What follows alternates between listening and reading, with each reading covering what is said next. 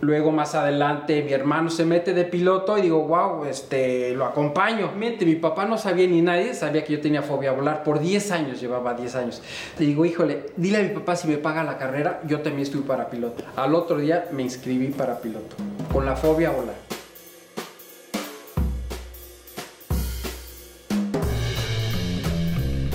Bienvenido Rafa a este espacio donde me da muchísimo gusto tenerte. Gracias por venir hasta acá. Vienes de México. El, todo el esfuerzo que se hizo para poder estar aquí. No, al contrario, gracias a ti Nayo por invitarme. Vamos a charlar un rato, Rafa, eh, una charla de amigos para que nos platiques. Rafa Coppola, platícame. Bueno, un poquito de mí. Bueno, pues yo este, pues soy un soñador, yo creo. Eh, digo, mi papá siempre me dijo que ser un soñador, que tuviera los pies en la tierra. Y pues tuve inclusive muchos conflictos por ese tema porque yo siempre traté de ir en busca de mis sueños y a diferentes etapas pues he, ido eh, avanzando constantemente. Entonces yo me considero pues, un gran soñador que no se queda quieto, que sigue creciendo y pues, amador, ya sabes, de Dios, de la familia y de la unión y de pues seguir tu pasión, lo que te gusta, ¿no? Es lo que expresas, es lo que expresas este, continuamente en, tu, en, tu, en tus charlas, en, tu, en la manera de, lo que estás comunicando. Platícame, ¿de dónde viene precisamente ese Rafa soñador?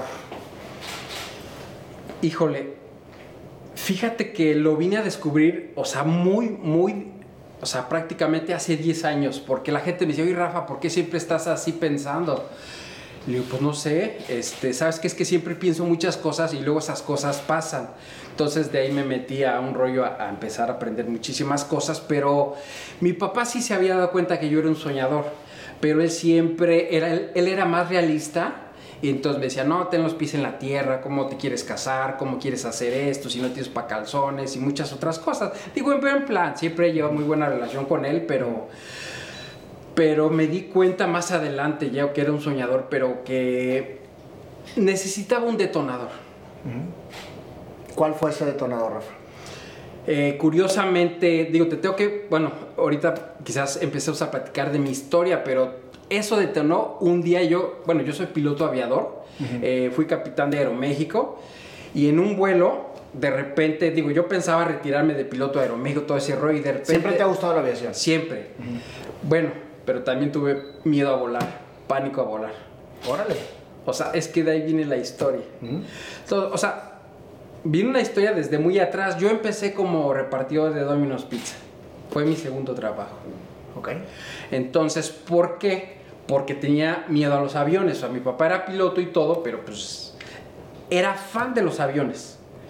Pero a los 16 años empiezo con miedo a volar, me caso a los 21, entonces digo, no, pues no voy a estudiar de piloto. ¿Y qué estabas haciendo de repartidor de Dominos? Pues porque pues todavía estaba terminando, bueno, yo había terminado la escuela, pero quería ya empezar a estudiar algo de carrera, pero llega Dominos a México y mi suegro me dice, oye, pues si no estás haciendo nada, pero ya estaba casado, pues ¿por qué no te metes a trabajar a eso, no? ¿Ya estabas casado cuando empezaste de repartidor? Sí, tenía 23 años. Yo me casé a los 21. Entonces, ¿te imaginas cómo el bloqueo mental que dices, bueno, yo no puedo ser piloto porque tengo miedo. Y mi papá pues no me fomentó mucho en el aspecto de una carrera profesional, me decía de piloto, pero yo le decía, bueno, más bien él me decía que no había trabajo. Entonces, pues yo la verdad es que me casé sin avisar o sea, literalmente, y pues mi papá se enojó y dije, bueno, pues agarro una chamba y agarré Domino's Pizza. Entonces, estuve un tiempo ahí. Luego más adelante mi hermano se mete de piloto y digo, wow, este, lo acompaño. Y le digo, wow, estoy seguro en mi mente, mi papá no sabía ni nadie, sabía que yo tenía fobia a volar, por 10 años, llevaba 10 años. Entonces digo, híjole, dile a mi papá si me paga la carrera, yo también estoy para piloto. Al otro día me inscribí para piloto con la fobia a volar. ¿No sabía tu papá que tenías fobia a volar? Yo no le había dicho porque mi papá era un poco estricto y que si le digo me va a decir, ah, ¿tienes miedo a volar? Pues ahora te vienes a volar. ¿no? Conmigo. Yo era su consentido y me la vivía en los aviones, pero de tanto volar con él, en un vuelo creo que nos tocó un mal tiempo y yo me hice alguna idea en mi cabeza que que empecé con ese rollo. Entonces me daba pánico. 10 años prácticamente me aventé dos vuelos, uno a Nueva York, la luna de miel y tan tan. O sea, era un pánico terrible. Entonces de ahí, de ahí parte pues el bloqueo mental hasta que me hago piloto y pues supero el miedo a volar y ya después me metí a dar conferencias para la gente que tiene miedo a volar. Pero Mi hermano tiene miedo a volar, ¿verdad? Ah, lo voy a, ah, presentar. ya, la tendremos que ir a ver. ¿Estudiaste la carrera? Estudié la carrera. ¿Cómo venciste el miedo a volar? Mira, yo dije, cuando si vengo aquí a la escuela y voy a conocer por qué vuela un avión, pues igual lo, lo comprendo, ¿no? O sea, me voy a dar esa oportunidad. O sea, porque te digo, sí, sí me di cuenta que era soñador, pero como que...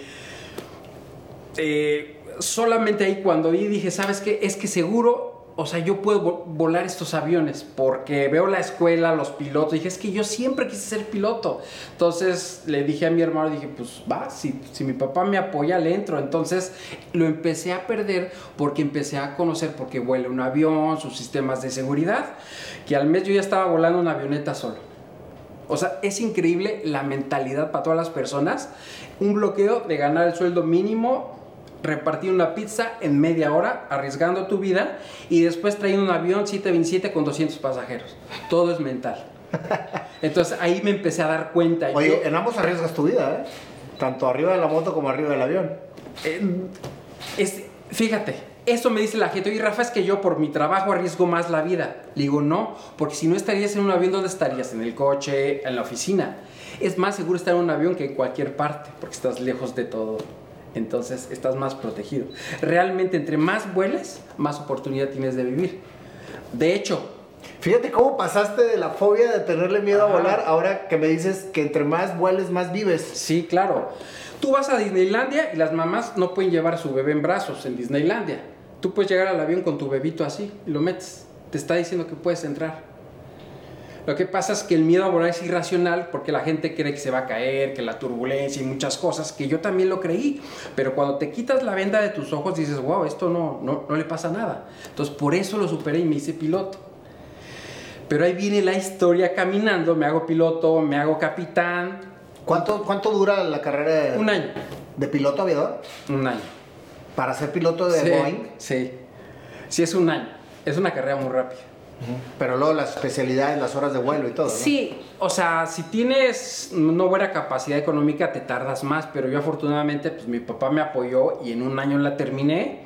Este, empiezas como copiloto, luego me hice capitán, pero yo siempre pensaba quedarme de piloto, pero alguna vez también este un día tuve un deseo bien grande. Fíjate que yo estuve en varias compañías aéreas, pero pues también empecé yo a emprender sin querer queriendo, o sea, como que tiene una visión loca, o sea, yo vendí mi casa, vendí muchas cosas por negocios, pero este a mí me pegó, por ejemplo, cuando me hago capitán, entro en una compañía donde empiezo a volar seis días y un día cuando entro a Aeroméxico. Yo había estado en Saro, Magni Charter este, y otras compañías donde iba y venía. Pero cuando me hago comandante, digo, ah, caray, me voy seis días y un día. Dije, eso fue un shock. Eso fue lo que detonó, fíjate. Eso fue justamente lo que me preguntabas. Eso es lo que detonó decir, aquí espérate, tu papá, o sea, yo decía, mi papá nunca estaba. Y con esto ya no voy a estar dije, algo tengo que hacer. Y sí le pedí a Dios, Dios, permíteme encontrar algo que me permita retirar. Entonces, cuando el, o sea, las cosas se empezaron a dar, yo ya siendo capitán, yo estaba en los restaurantes los domingos y veía a las familias muy contentas. Empezaba a llorar. No estoy con mi familia, o sea, me la paso bien, pero estoy solo. Entonces dije, yo no quiero repetir lo mismo. Y entonces, este, agarré mi celular y dije, oye, es 15 de diciembre de 2008, de 2008. 15 de diciembre de 2009 me voy a retirar por esto y por el otro. Ese año me retiré. En el 2009. 2009. En tu cumbre como piloto, porque estabas como capitán de Exacto. y yo dije, y voy a hacer una jubilación para que los demás pilotos vean y abran los ojos que hay un mundo allá afuera. Porque ¿Por qué cambió mi vida o por qué fue ese despertar? Porque un día un capitán me da chance de irme en premier en Aeroméxico y un cuate bien vestido traía un libro, traía unos billetes de dólares Yo a lo lejos, bien penoso, decía, habla de dinero, de mentalidad. El libro tenía en su... sí, pero yo no le pregunté cómo se llamaba. Él estaba pegadito a mí. Y le dije, llegando, pasó mi esposa por mí, le dije, vamos a una librería. Fuimos, hoy unos billetes de dólares, hay un libro. nadie sabía hasta que me dijo, es Mario Borghino, El arte de hacer dinero. Lo compré y me volví un fanático de la lectura de libros de emprendimiento, de ley de la atracción, de física cuántica. Por eso preparé todo y dije, las cosas no están funcionando, me voy a grabar y me voy a comprometer. Y me comprometí y ese año me retiré. O sea, mi vida cambió verdaderamente porque cambié la mentalidad. O sea, hoy me dedico a lo mismo, pero pero pues, o sea, mi, Pero ya no vuelas aviones. No, ya no. Ahora rentas aviones. Sí, ahora pues, tenemos ahora sí que nuestra propia compañía. En el momento que decides cambiar ese chip e irte por el lado del, del, emprendimiento, porque fue realmente lo que, lo que hiciste. O sea, dejaste de trabajar en una aerolínea motivado por todo el tiempo que estabas fuera de tu casa. Sí. Entonces, una motivación con una, con una visión que tú soñabas. Sí. Estar con tu familia y tener tu propio negocio. Sí. Empiezas a instruirte y después emprendes. Exactamente. Ahí vamos. Exactamente. Y ahora que decías de soñador, me recuerdo que de, yo de chiquito, cuando poníamos las camas y ya sabes, entre camas poníamos unas telas y mi hermano y yo soñábamos que éramos pilotos. Por eso yo digo que el que sueña antes, desde antes y de veras se la cree, lo va a tener. Pero entonces tu pasión no es volar. No la vine a descubrir hace un año. Porque si tú creces queriendo ser piloto es porque veías a papá siendo exactamente, piloto. Exactamente, exactamente. Y después le tienes miedo al volar y, quería, y no querías que supieran para que no te obligaran a hacerlo. Exactamente. Y después dices, bueno, sí quiero hacerlo. Sí, claro. Porque decidiste hacerlo a ti mismo. Exacto. Lo lograste, venciste el miedo Ajá. y te dedicaste a que ahora sí empiezas a hacer lo que te apasiona. Sí, exactamente. Y yo le decía a mi esposa, es que me encantan los aviones, me encantan los negocios, pero no es mi pasión. Todo el mundo habla de piloto, todo el mundo habla de aviones entre amigos. Ah, es que el avión. Y, le digo, su plática es los aviones. Le digo, a mí sí me gustan y me fascinan, me encantan. Pero yo no pienso hacer a ese nivel.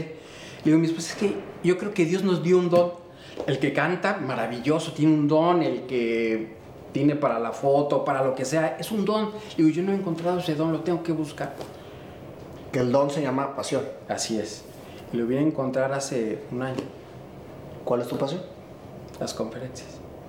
Comunicar, expresar. Sí, pero ¿sabes cómo, ¿sabes cómo lo encontré?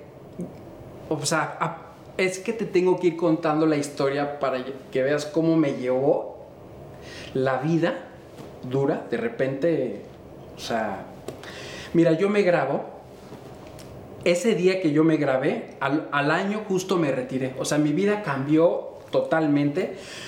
Yo a los seis meses de haberme grabado y haberme... Mira, yo empecé a, visualizar, a hacer todo lo de la ley de la atracción. Ya sabes, dices, oye, pero pues la ley de la atracción pues no funciona. Yo me hice un fanático. Yo llegaba en el avión, despegaba, piloto automático, le decía al, al copiloto, ¿sabes qué? Mira, yo me voy a retirar.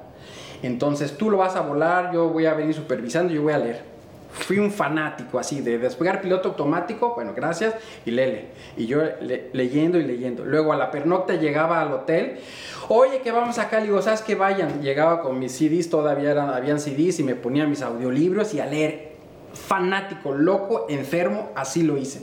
Entonces, pero las cosas no estaban pasando, Nayo.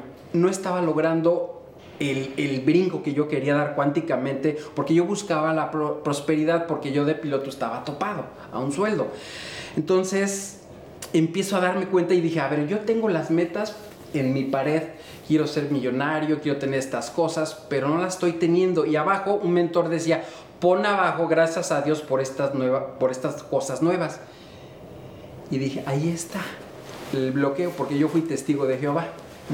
En esa religión todo lo material es malo, es ambición. Y dije, ahí está, tengo el bloqueo. Entonces, en vez de leer mis libros de prosperidad, me llevaba la Biblia. Que ha de haber dicho el copiloto, este cuate, pues, ¿qué pensará que va a pasar aquí en el avión? Pero realmente, pues me empecé a educar y dije, ah, caray, Abraham próspero, Lot próspero. dije, claro, pues, si yo fuera Dios, ¿cómo quiero ver a mis hijos bien vestidos? Ese día me quité ese bloqueo que yo tenía, ese día me grabé y mi vida en seis meses yo era libre financieramente. me tuve que quedar seis meses más después de lo que había grabado. Me quedé seis meses más. Dije, uy, ahora me quedan seis meses. Pero me la voy a rifar como los grandes y me voy a quedar hasta esa fecha. Porque prometí ese día retirarme. Y ese día me retiré. Mi vida fue transformada de una manera maravillosa. Entonces sí, sí viví y leí todos esos libros de éxito, pero me convertí en ellos. O sea, yo iba en el avión y veía que daba la vuelta al motor. Y digo, cada vuelta que dé yo estoy ganando dinero me rasuraba. Cada pelo que, me estoy rasurando es dinero para mí. Este, empecé a ver, o sea, literalmente entendí que la física cuántica habla de ello. Entonces, si jugaba tenis, un, dinero, tanto dinero, decía, yo sé que yo soy próspero, yo soy una persona próspera, aunque no lo era.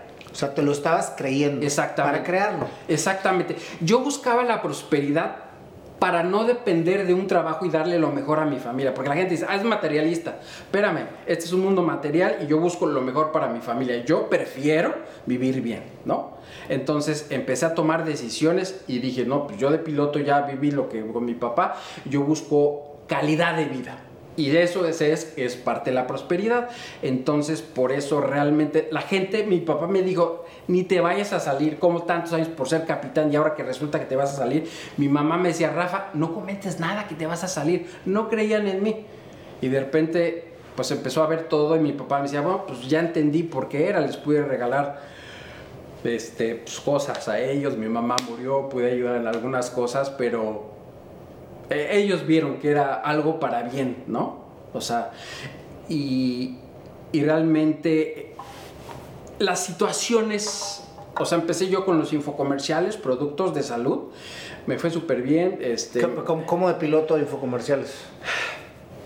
Mira, cuando tú tienes metas, yo leí de Anthony Robbins que decía, a ver, tú para lograr la independencia financiera o lo que tú quieras tienes que tener metas. Pero las metas no las vas a escribir cualquier día. Va a ser un día que tengas, que estés con éxtasis, feliz. Ese día te vas a poner a escribir porque vas a soltar lo, realmente lo que tú tienes. Ese día empecé a escribir que yo tenía que tener algo que yo tenía que dar para las personas y mi parte espiritual, mi parte financiera. Entonces ahí escribí que iba a dar conferencias yo ahí, en ese año. Ahí escribí que tenía que tener productos para la salud. Yo no los creé, pero como había leído libros de emprendimiento, mi cuñado los hace y me dice, oye Rafa, pues tengo estos productos, pues ¿por qué no los comercializas? Ah, comercializas. Y yo le decía, hasta yo piloto, ya parece que voy a andar vendiendo mis productos en el avión, pues ¿cómo? O sea, me da vergüenza. Pero viene el 2008 con la crisis del dólar y yo dije, lo que yo había leído es tomar una acción. Dije, ¿sabes qué? Te voy a ayudar, va. Y empecé a poner mis papelitos del Chardón de Marí en los aviones. Y no era correcto, pero lo estaba poniendo en las revistas de Aeroméxico. Este, yo ya tenía una clínica hiperbárica, viene un amigo mío, me dice, oye, ¿estudio, el producto? Le digo, sí, lo voy a meter a la tele. A los seis meses estaba en la televisión, era el boom en la tele. Pero por los objetivos que yo tenía atrás ese mes que yo había escrito, tengo un cuaderno donde tengo mis metas con fecha y año. Yo tenía en marzo del 2009 tenía que tener un producto para la diabetes. Yo no lo creé, lo, lo hizo este, mi cuñado, me lo pasó, yo lo metí a la tele. Ellos vendían poquito y cuando la tele explotó todo y detonó así la abundancia, pero en segundos. Un, un cambio cuántico, o sea, lo de un año en un mes pues, es ganar lo de un año. Entonces dices, wow, ¿dónde estaba esto? En la mente. Entonces, este, pues renuncié, me salí de piloto. Los infocomerciales salen como en dos años. Cofepris cambia alineamiento, ya no puede salir nada esto de la tele. Adiós negocio. O sea, te saliste de ser piloto con los infocomerciales. Sí, ese era tu sí, yo ya era, exactamente. Y yo ya vendíamos en México, en Estados Unidos, en Centroamérica. O sea, yo ya dije, ya pero por eso es bien importante lo que tú haces, porque al final los consejos o experiencias de vida les van a ayudar a más personas, porque mi error es, ya me fue muy bien, 10 de la mañana, me tomaba foto para el Facebook para que me vieran mis amigos pilotos, que aquí estoy, me iba al Sport City. Exacto, y pues, este, llegaba a comer y me iba. El ojo de tigre, el hambre se me fue. Es, caí en mi zona de confort, seguí creando productos, pero ya no tenía esa hambre este, los productos salen del aire y se acabó el negocio. Mi suegro dijo, eh, era tan bonito que no podía durar para siempre, mi socio y yo continuamos Y la situación se puso tan dura, tan dura, que imagínate que extrañaba Domino's Pizza. O sea, a ese nivel te lo estoy diciendo. La casa de, la que yo estaba viviendo en Santa Fe, que yo estaba pagando mitad renta y mitad hacia la propiedad, este, como ya, ya no pude pagar, embargaron a mi papá a los 60 o las 70 o 69 años. Imagínate la vergüenza después de ser libre financieramente. Y la responsabilidad. La responsabilidad y aparte con hijos, porque mucha gente habla de que quebró y no sé qué, pero son niños de 20 años o de 30, pues quebraron solos. Pero yo ya tenía, o sea, yo tengo tres hijos. Entonces imagínate, de repente te llegan, te literalmente me sacaron, o sea, yo obviamente pues me gasté mucho dinero en coches, tenía de los de los mejores coches, tiré el dinero mucho, la verdad. A, pesar que había leído, te ciegas mucho y dices, ya es para siempre, el ego. Entonces, este, y de repente, pues fui vendiendo uno, fui vendiendo el otro y no, y no recuperaba, no recuperaba, hasta quedarme con el carro más sencillo que ocupaba. Y este, pues ya hasta que me sacan de la casa y pues me fui a vivir a un departamento de 50 metros, donde la sala era la recámara de mis hijos la lavadora y la secadora estaban en, el comedor porque era un, era un departamento muy pequeño, una zona residencial bonito, pero de 50 metros, después de vivir en una casa de 500 metros, las mangueras estaban hasta la sala. Digo, tengo las fotos. Y dices, pero yo sabía que si yo había sido exitoso, yo ya era exitoso, aunque había perdido, dije, yo lo perdí, pero lo recupero. Entonces, fíjate, una toma de decisiones. Ahí yo podía haber dicho, regreso de piloto, yo no paso esto. En Emiratos me pagan 20 mil dólares, la libro y pues salgo adelante. Pero dije, yo ya, yo no puedo regresar atrás. Yo quemé mis barcos, que regalé mi portafolio, mi licencia no la renové. Dije, yo ya voy por esta parte y yo ya, yo ya lo quemé. Yo no puedo pensar y regresar al pasado. Entonces sí la pasé muy, muy feo, o sea, duro un tiempo y le dije a ese departamento, ¿sabes que yo te lo rento? Cuatro meses, porque cuatro meses me voy. Esos cuatro meses estuve y cuatro meses me fui. ¿Lo decretaste nuevamente? Sí. ¿Y qué te hizo salir adelante? Porque habías perdido todo. Sí. Te habías quedado sin negocio y la situación estaba muy apremiante. Sí. ¿Qué fue lo que pasó? Lo que me sacó adelante, pues, obviamente, es el amor a tu familia, tus hijos, ese combustible que te quema por dentro. Y que llega un momento que literalmente te orillas, te, arrodillas ante Dios y dices, o sea, yo le reclamaba a Dios. Yo he sido, a pesar que fui de esa religión, sigo siendo un creyente fiel en Él, en su Hijo. Y decía, es que yo siempre he sido una persona tranquila, o sea, tengo mi carácter y todo como todos. Bueno, carácter yo creo que es cuando te descontrolas, es que más bien no tienes carácter, ¿no? De repente tenía mis arranques pero siempre he sido un hombre de familia, de hijos, de... Siempre a lo mejor decía, yo conozco amigos que hacen muchas cosas y les va muy bien. Y yo le decía, Dios, ¿por qué yo estoy pasando esto? No entiendo. Y yo siempre, sin embargo, siempre seguí orando. Pero si es que yo no entiendo, o sea, ya dije, ya no, ya no te voy a orar si no me escuchas, ¿no? A ver, Rafa, aquí el tema es que Dios no hace las cosas. Uno crea las cosas aquí y, las, y las va las va creando y vas obteniendo lo que tú creas. Sí. si a ti te va muy bien, derrochas el dinero. Sí, claro, el culpable fui yo. El culpable fui yo, totalmente. Pero, pero la gente tiende a culpar a Dios y a culpar Exactamente, que es un error. totalmente. porque empiezas a, a, ser un víctima este y el otro, y es que por la culpa yo no hice. Y yo sabía que yo era el culpable. Pero a veces, estando de rodillas, de repente dices, cuando la duda te visita, piensas lo peor. Y yo me levanté y dije, no, no manches, otro día más. Literalmente así, ay, no, otro día más, no. O sea, así, de la, de la presión que tenía. Pero pues empecé a repuntar. Nuevamente, pues entramos con ahora con la parte médica, con todo este rollo. Y me levanté, gracias a Dios yo ya, ya me llevaba, yo empecé a dar conferencias para las pruebas que me a volar desde el 2008. Pero por cuestiones de este rollo... ¿Las dejaste de hacer?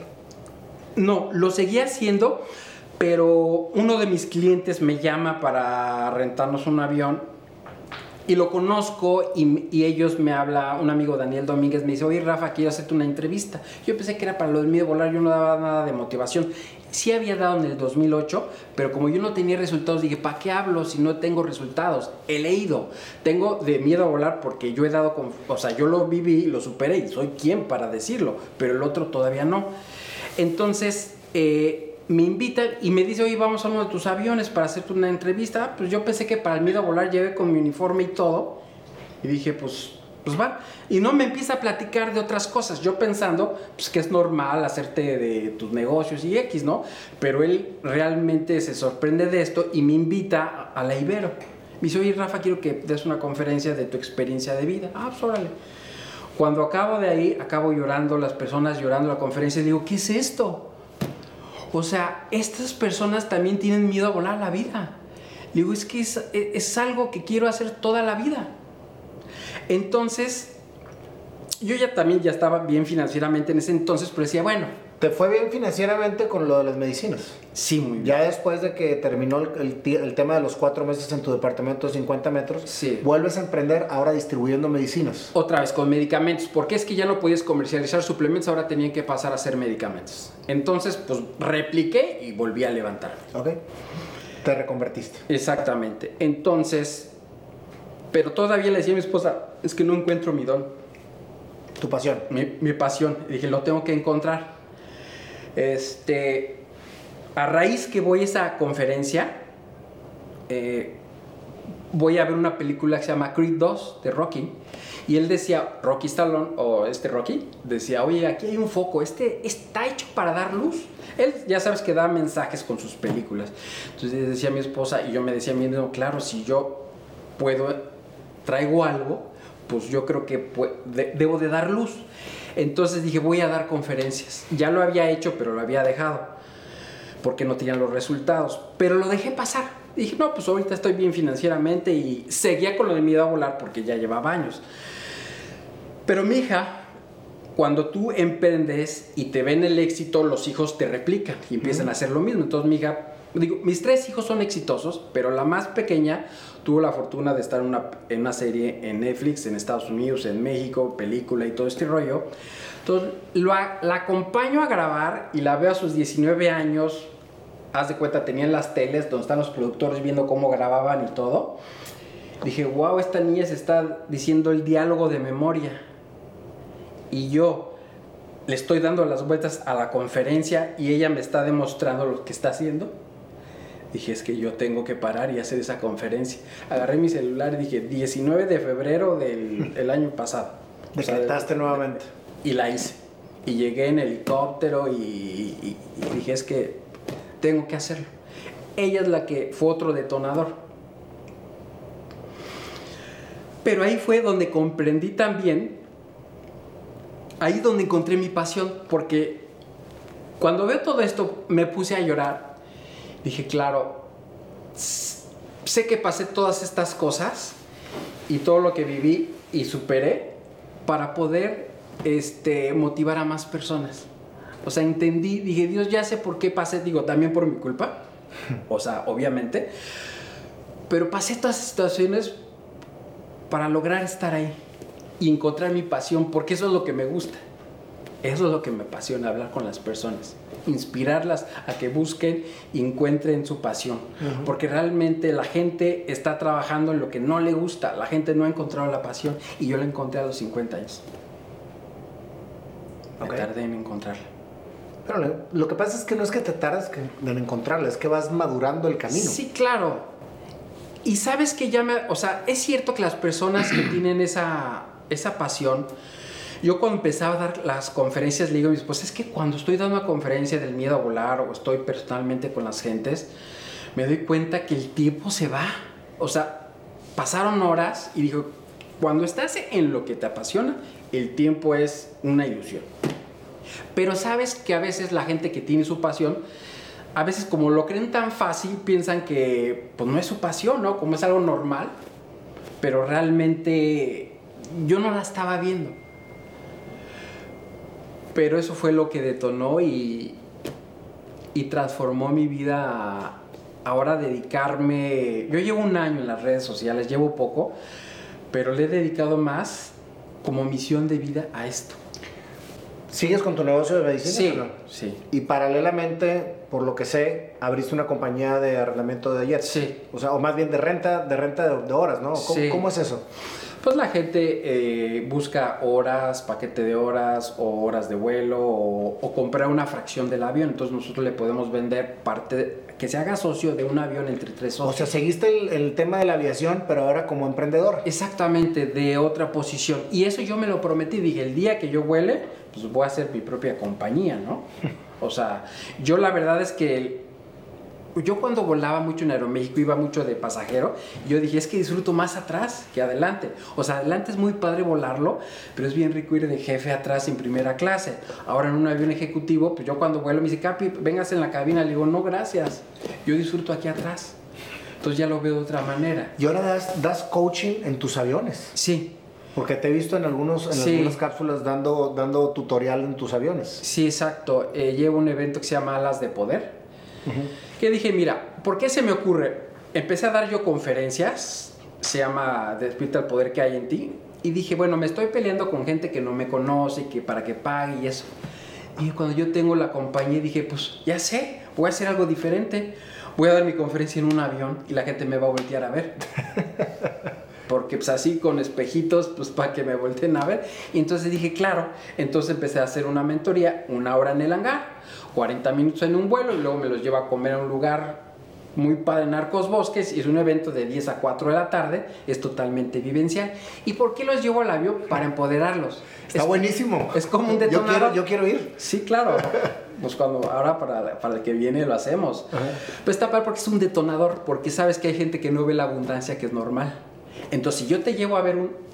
Porque todos hemos volado en avión comercial, pero cuando ya vuelas en un jet privado, no puedes bajarte y ser el mismo. O sea, por eso yo lo ocupo, para empoderarlo. Porque yo entendí que la abundancia, en mi caso, estaba bloqueada por cuestiones religiosas. Y después me acuerdo cuando Peña Nieto salió de gobierno que abren los pinos y gente empieza a conocer la habitación de Peña. Y decían, la gente se ofendió al ver esa habitación.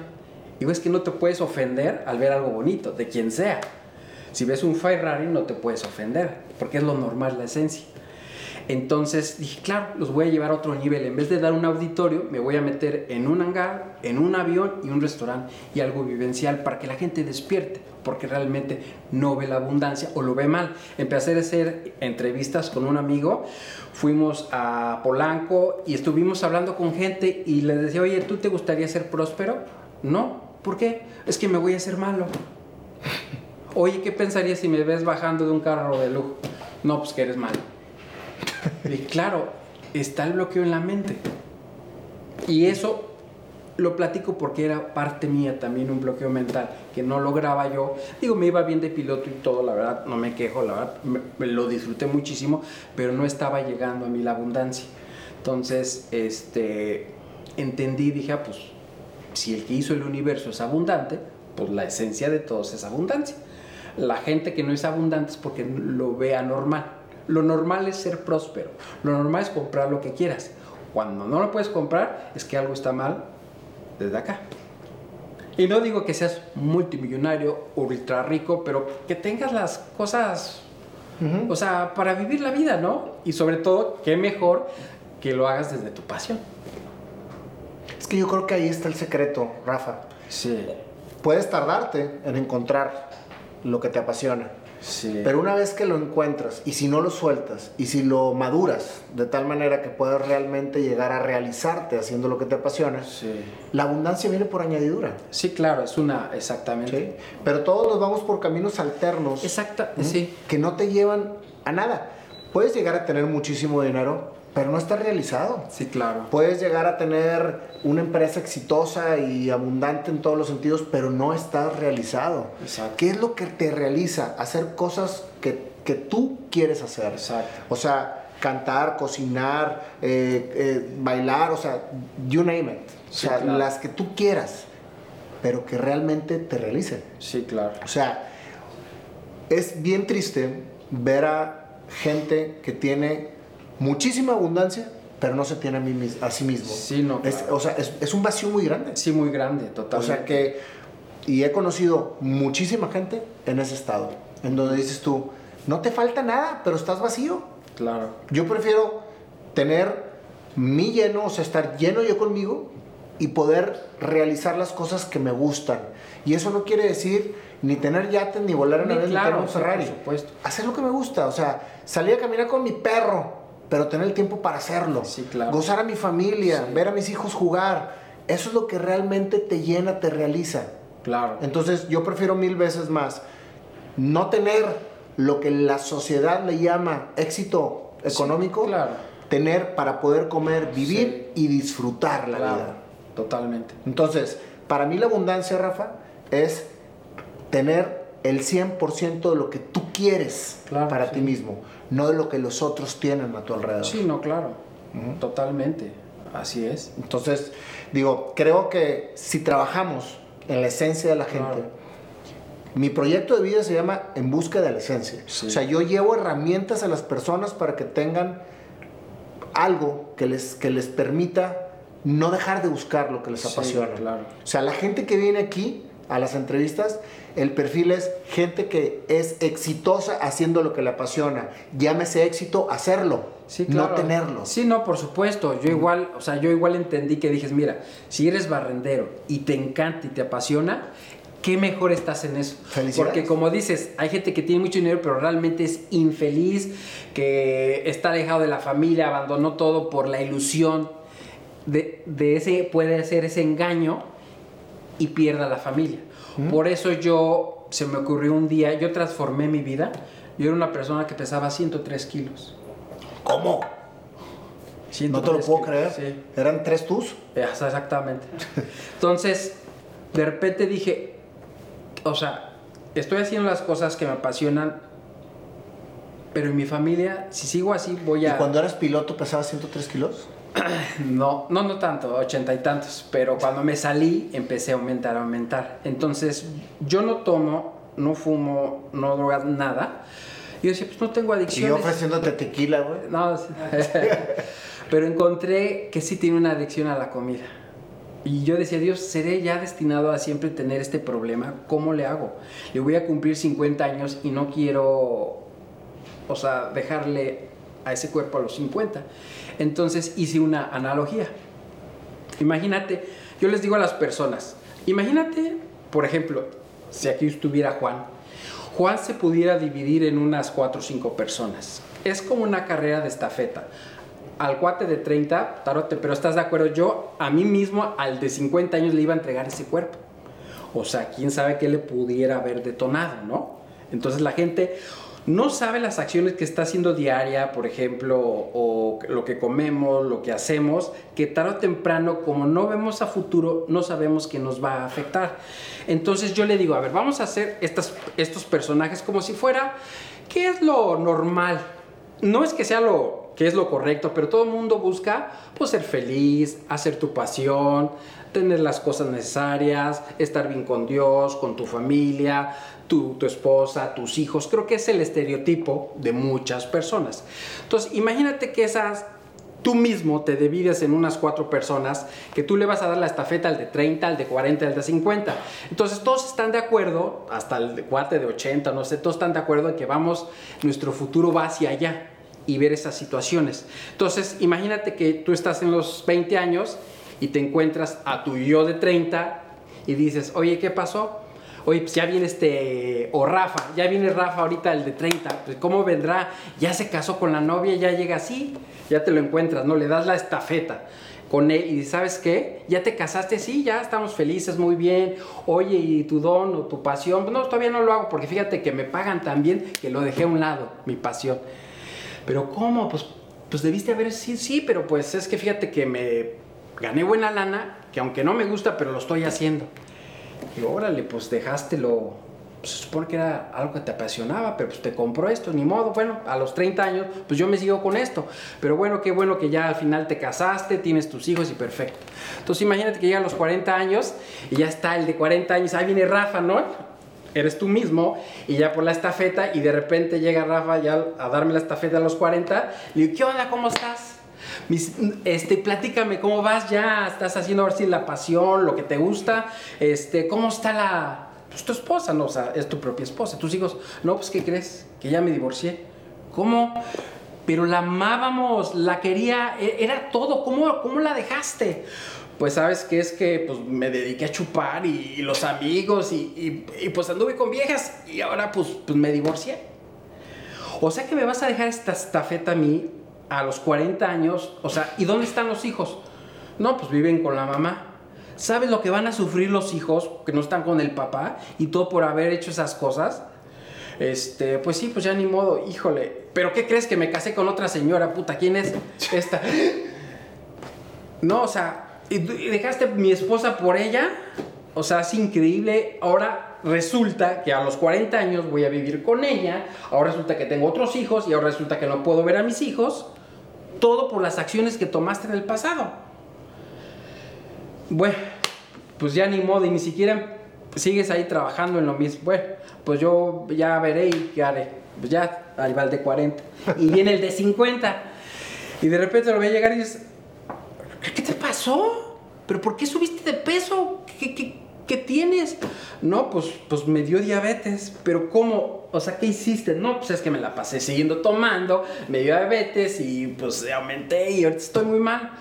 O sea que a los 50 años me vas a dar ese cuerpo y yo voy a tener que vivir en él. No, pues algo tengo que hacer yo. Entonces te imaginas el de 40, pues ya empieza ya a vivir. Bueno, ya el de 50, ya, pues ya dices, pues ¿qué me espera ver al de 60, no? Ya el de 60 dices, bueno, a ver cómo llega. De repente lo ve llegar y dices, ¿pero qué te pasó? Ahora no traes pierna. No, pues es que me dio una gangrena y me amputaron por la diabetes. ¿No te cuidaste? Ahora imagínate, o sea, es real. Imagínate que te va a dejar ese cuerpo, porque es la estafeta. O sea, ponte a pensar que de repente el día de mañana te da una enfermedad y ya tengas que vivir con esa enfermedad por algo que hiciste en el pasado. Y después que llegue este cuate mismo, tú mismo, yo a los 60, y digas, a ver, ahí viene. No llegó, se murió de un infarto. Todo por no tomar acciones. Y eso lo digo porque si todos vimos la película Volver al Futuro, donde Martin regresa al pasado. Martin vio a su papá y vio que era un loser, era un perdedor, y él empezó a manipular, a decirle, papá, es que tú tienes que ser más firme, tienes que tomar decisiones. Y gracias a la manipulación, que estuvo con él, él regresa al, futuro y ya ve a su papá próspero. Un solo golpe por salvar a la mamá. Ándale, exactamente. Una acción. Una acción. Lo cambió. Así como las acciones de esta analogía que no es que a veces te divorcias y te va mejor con la segunda esposa. No es la verdad, sino es simplemente es una idea de que a veces hacemos acciones cada día que no nos damos cuenta lo que tarde o temprano vamos a pagar una factura. Entonces, me regreso a esa película, Volver al Futuro, pues él de repente cambió. Entonces, por eso yo lo que hago en mis conferencias, que hagan eso, que se den cuenta que si no encuentran su pasión, si no encuentran el disfrute de la vida, al final se van a amargar, se van a enfermar, van a hacer conciencia. Y en mi caso, yo hablo en mi caso, dije, yo no le puedo dar a Rafael de 50 ese cuerpo, porque es una bomba de tiempo, porque es la cultura. Es que está sanito, está gordito, pero está sanito el niño que acaba de nacer. Y la verdad, este, o sea, e, es una persona que está enferma. Entonces yo dije, es que si yo amo a mi esposa y amo a mis hijos, soy una bomba de tiempo y si me da un infarto los voy a dejar. Y soy egoísta por, por la gula, por lo que sea. Y dije, no lo puedo hacer. Y bajé a 69 kilos en 7 meses. Dije, yo no. Y ¿En 7 meses? En 7 meses y llevo año y medio delgado. Sí se puede, pandar. Todo es posible. Y encontré eh, con el ayuno intermitente, o sea, sin, sin, nada. Entonces. Ah, yo lo estoy haciendo, es fabuloso. Ah, bueno. Pues eso me transformó y de ahí se me ocurrió lo de la analogía de la, la estafeta. Para hacerlos no. Para que la gente reaccione, que a veces dices, ay, ¿qué pasa un tantito y acá y allá? Y luego y tu esposa y tus hijos y qué pasó y con lo que te gusta y los años pasan y cuando ves ya tienes 60, 70 años. ¿Sabes qué, Rafa? Yo he analizado muchísimo el comportamiento del ser humano. Sí. En mi caso particular, no en los demás, porque es lo único que puedes analizar. sí, Claro. No puedes nunca entender lo que le pasa a la gente alrededor de ti, pero puedes entender mucho lo que te pasa a ti mismo. Sí, por Cuando te concentras claro. en analizar lo que a ti te pasa es cuando empiezas a aprender y a crecer. Entonces, muchos de los comportamientos que nosotros este, vamos, vamos, este, eh, vamos experimentando es por una situación que estamos viviendo internamente que no queremos afrontar. Sí. ¿Qué sucede? Cuando, por ejemplo, te vas a buscar los extremos, eh, que te, pues que te gusta mucho irte a echar unas copas, o que te gusta drogarte, o que te gusta irte con mujeres, o que te gusta comprar compulsivamente, o que te gusta hacer ejercicio en exceso. O sea, todos para mí son escapes temporales por no querer realmente afrontar una realidad que tienes enfrente y que no quieres entender. Entonces buscas llenar esos espacios vacíos que tienes con factores externos, la comida, etc. Entonces, cuando tú te encuentras a ti mismo, cuando realmente analizas qué es lo que te está sucediendo, empieza a brillar todo lo que tienes alrededor y te das cuenta por qué lo haces. Ese es el análisis del comportamiento. Dices, ah, entonces yo me voy por este lado para salirme de la realidad que tengo.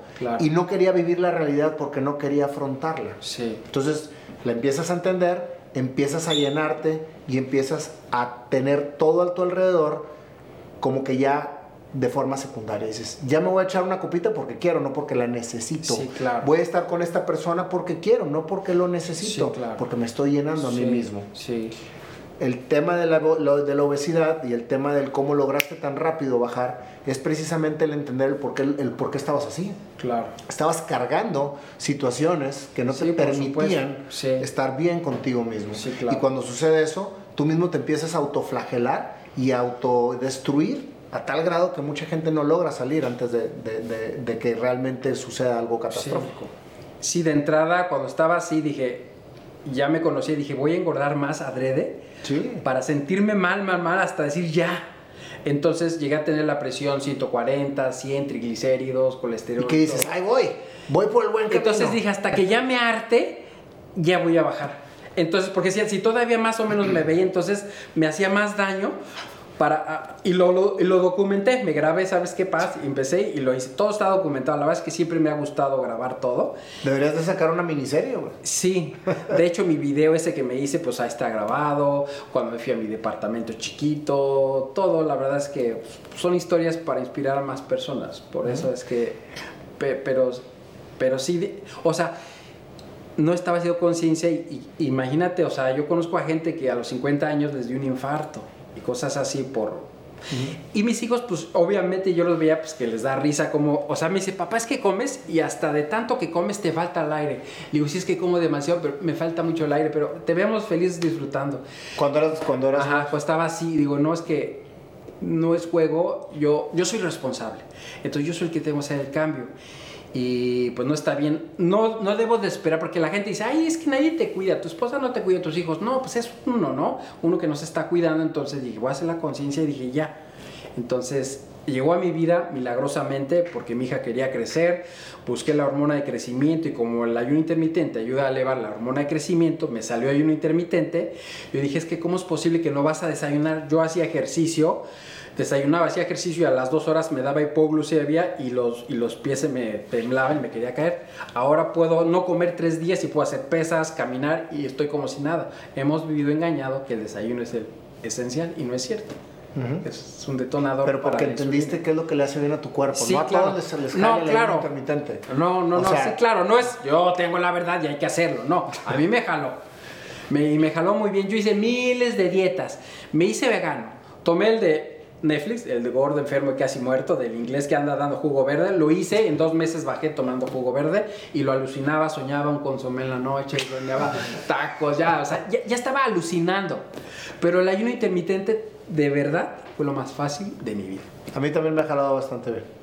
O sea, a cada quien. Sí, claro. Y fue una transformación porque todo se conjunta que cuando empieza a dar conferencias, ahora dije, ahora sí puedo hablar de este tema. Ahora sí o sea, eres congruente con Es congruente porque dices, bueno, este me está hablando de superación personal, pues, pues ¿cómo me habla de superación si no se supera él? O sea, dije, tengo que, que, hacer algo. Y yo en un pasado lo hice, empecé a dar conferencias. En el 2008 en la oficina yo tenía una clínica hiperbárica y les decía, oye, pues leí esto, pues tráete a todos los empleados de aquí, yo les voy a dar conferencia. dije, bueno, pero nomás estoy pasando información. Y dije, pues no era congruente. Entonces ya después de tanta historia y aparte el peso y todo, dije, ahora sí es el tiempo. y ha sido algo maravilloso. ¿Y estás realizado? Estoy realizado. Estoy feliz, no sabes, o sea, siento yo, me dice mi esposa, es que te veo feliz, este, mis hijos, oye Rafa, es que todo el mundo te ve así como diferente. Le digo, es que estoy haciendo lo que me apasiona, encontré mi pasión. Es que ese es el secreto. O sea, lo que sea, pero háganlo. Claro. Lo que les apasiona, háganlo. De eso se trata la vida, para eso venimos. A disfrutarla y, y de verdad es increíble, ¿no? O sea, que se te pase el tiempo de venir aquí, gracias por invitarme y estar platicando con esto y que más personas se lleven esto. De veras, no duden en encontrar su pasión, porque la vida va a ser más fácil, le van a disfrutar y como dices tú bien, solito te van a llevar las cosas, porque la gente busca, ay, ¿y dónde busco dinero? Aquí y allá, y están haciendo cosas que no les gusta, nada más, ah, para tener, yo quiero tener esto, y se les olvida que tienen vida, y pasan este, persiguiendo como la zanahoria todo el tiempo, persiguiéndola, y nunca la alcanzan. Entonces viven amargados, enfermizos. Que el objetivo no sea tener o lograr algo material. Exacto. Que el objetivo sea hacer lo que te apasiona y viene por añadidura. Exacto. Todo viene por añadidura. Así es, y, ah. hasta la escritura lo dice. ¿Mm? Entonces, este... Pues Rafa, increíble tu historia, te agradecemos mucho este, el tiempo que te has tomado para contárnosla. Yo sabía que iba a ser una historia inspiradora. Y como ya es una tradición en este programa, vamos a cerrar con la canción de tu historia. Entonces, te aseguro que no tienes una canción. No. Entonces, vamos a pasarle a, una persona que quiero que por favor le digas que la dieta intermitente sí es efectiva. Es efectivísima, hermano. Sí. El corazón es muy buena. Mi querido Panda. Quiero hacer un comentario. Ay, perdón. Este, el 2 de enero, el 2 de enero, les voy a compartir una breve historia de mi, de mi. El 2 de enero empecé, me levanté y dije, pues ya tiré hueva ayer, es primero de enero, ya. Mis hijos están en esta etapa. 2020 está bonito, ¿no? Y dije, a ver, voy a hacer algo que nunca he hecho o que no me he propuesto, algo diferente. Pues ya estoy eh, participando en esto, estoy aquí, allá. Y voy a salir a caminar. Tengo, o sea, no camino, no hago ejercicio, no, no hago nada. Y dije, voy a hacerlo. Y tengo desde el 2 de enero diario haciendo 5K caminando. Y, si, se has bajado bastante, ¿eh? Pues no, no, no, no, no, te lo digo, te lo digo sinceramente. Este, el tema es de que yo estaba bloqueado. Decía, oye, ¿qué, ¿qué, qué, puedo hacer para poder cambiar? O sea, entonces empecé decir, a ver, dicen que en 21 días se hace un hábito, a los 90 días, días se hace un arraigo, y, y, nada más pasa un día sin caminar y me siento, me siento mal, ¿verdad? Antes me sentía tan mal ahora ya me siento mal. este, y la verdad, sí, sí, este, me, me pusiste la piel chinita, varios, varias eh, palabras que diste, que diste en esta, en esta plática. Y, y, me mueve, me mueve bastante porque son etapas que también estoy viviendo yo. Claro, que yo las viví y, y es, yo, yo tengo una, una idea que es más fácil hacerte millonario que bajar de peso. Es correcto. El que cuate que baja de peso es capaz de comerse el mundo. Es correcto aguas porque te, si adelgazo te voy a devorar. Ah, caray. En un taco. Fíjate que me, dijo Nayo, y, hace poquito tuvimos un gran amigo, me está invitando a un proyecto y estamos invitando, vamos a hacer ahí algo interesante. Tiene que ver con el caminar. Sí. Caminar, caminar, caminar.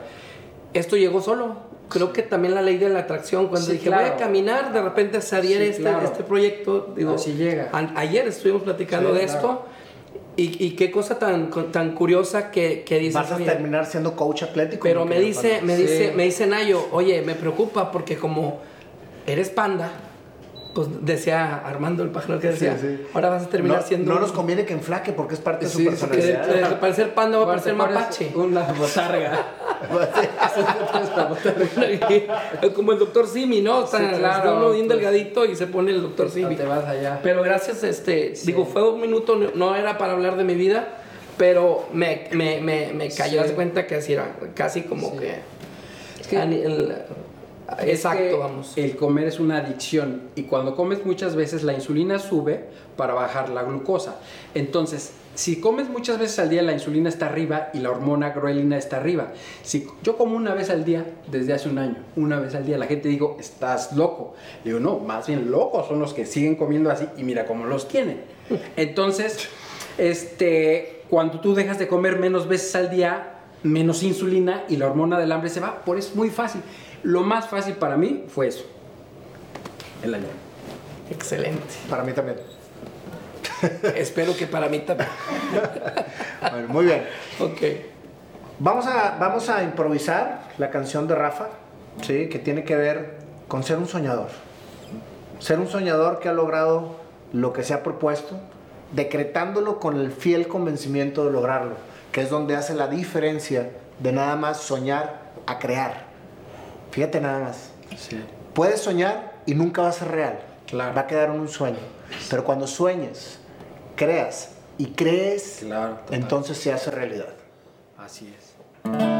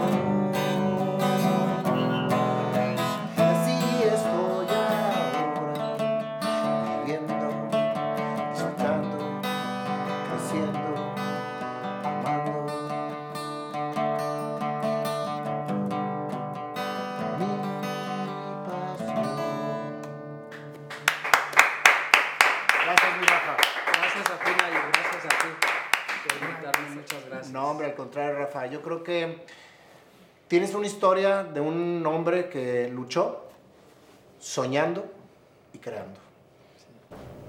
Muchas gracias, Rafa. No, gracias a ti Por por invitarme y, y por haberme permitido y, y sobre todo pues que llegue a más personas para que se inspiren.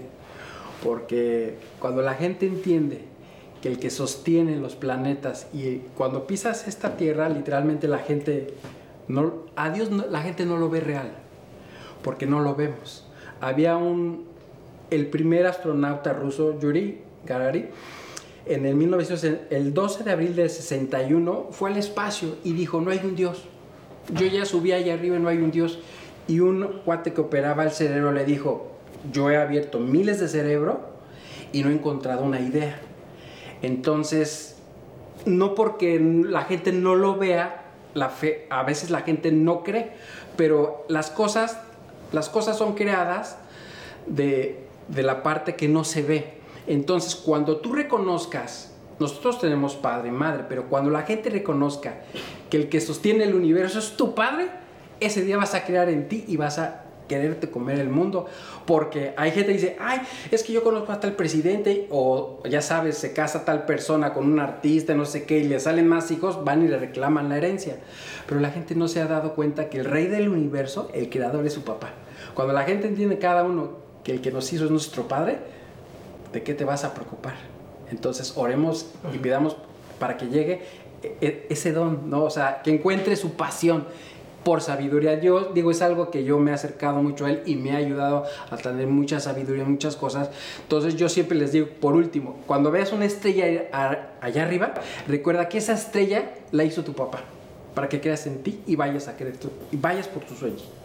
Gracias, Rafa. Gracias, gracias, por tu tiempo. Gracias a. Gracias, gracias. gracias.